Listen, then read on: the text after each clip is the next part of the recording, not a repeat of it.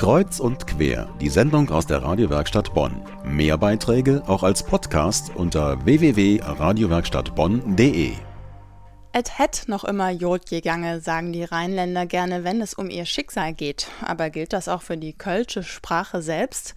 Vor drei Tagen zum Internationalen Tag der Muttersprache ehrte die UNESCO wieder die weltweite Sprachenvielfalt. Rund 6000 Sprachen gibt es, aber rund die Hälfte davon ist ernsthaft vom Aussterben bedroht. In Deutschland gehören dazu die Regional- und Minderheitensprachen Nordfriesisch und Satafriesisch.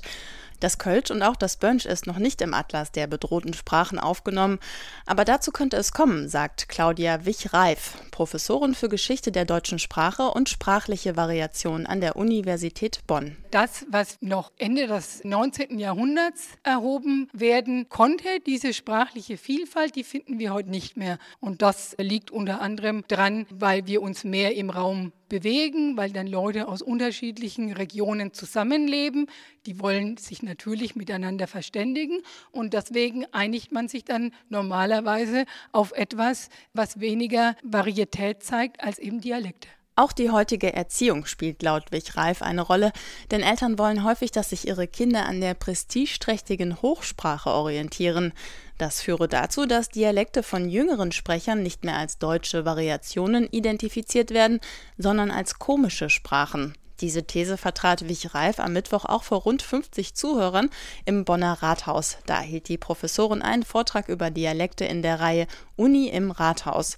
Ein lebhafter Vortrag, denn einige Zuhörer konnten diese komischen Sprachen sogar noch sprechen. Ja, als wir in den 50er Jahren in der Volksschule gegangen sind, da haben die Bands all platt miteinander gesprochen. Und als wir dann zum Gymnasium gehen sollten, da haben sie gesagt, ja, jetzt ist Schluss mit platt. Jetzt musst du Hochdeutsch sprechen. Ja, ich bin der Jodesberg. In den Dransdorf jetzt los wenn dann Kirmes war oder es war irgendein Schützenfest oder was, ja, dann wurden die Leute zusammen getrommelt. Und dann einer rief auch den anderen an. Damals gab es schon Telefon.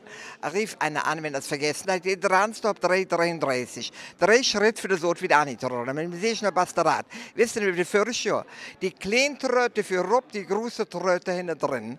Alles mit einem rollenden R. Und das ist leider heute vergessen. Das hier das nämlich, ne?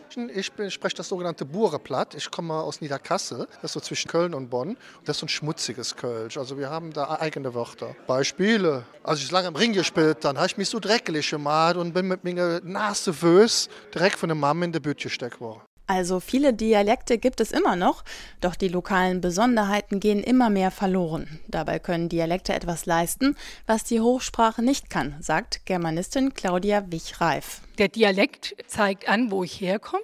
Und wenn ich Leute aus dieser Region treffe, dann verstehe ich mich mit denen und zwar über die reine Sprache hinaus. Ich weiß einfach, wie die ticken und die ticken dann anders als Leute in anderen Regionen. Also ich meine schon, dass man Dialekt pflegen sollte und ich glaube auch, dass junge Leute durchaus das, was sie noch an Dialektalem können, auch pflegen.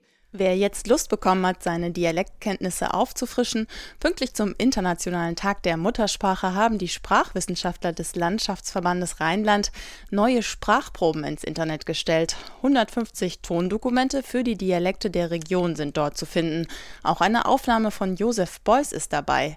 Den Link zu den Tonaufnahmen gibt es bei uns im Internet radiowerkstattbonn.de.